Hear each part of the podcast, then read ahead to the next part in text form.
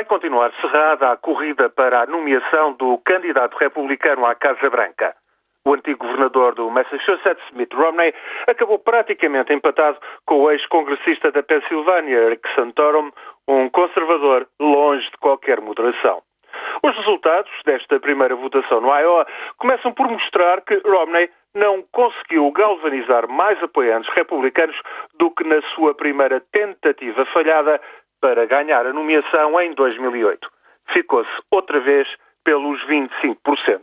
Indicam também que as bases socialmente muito conservadoras e as alas libertárias dos ativistas republicanos não se entusiasmam por aí além em relação a Romney.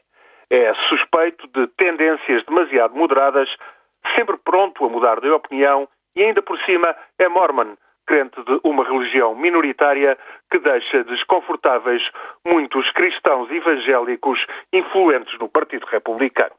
Mitt Romney, tudo, dispõe de dinheiro e de máquina eleitoral para ganhar a nomeação republicana, mas vai ter de penar pelo menos até março.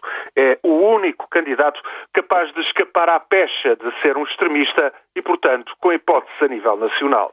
Mas, para impor-se aos rivais republicanos, terá de continuar a debitar um discurso muito conservador e direitista.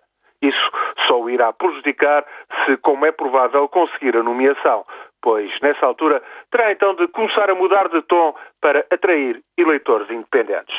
Para Barack Obama, este cenário é altamente proveitoso. Será muito mais fácil apresentar Mitt Romney como um inconstante, um político sem princípios. A reeleição de Obama não é fácil devido ao desemprego elevado, acima dos 8%, e à débil recuperação económica. E estas polémicas entre republicanos só levam água ao moinho do presidente.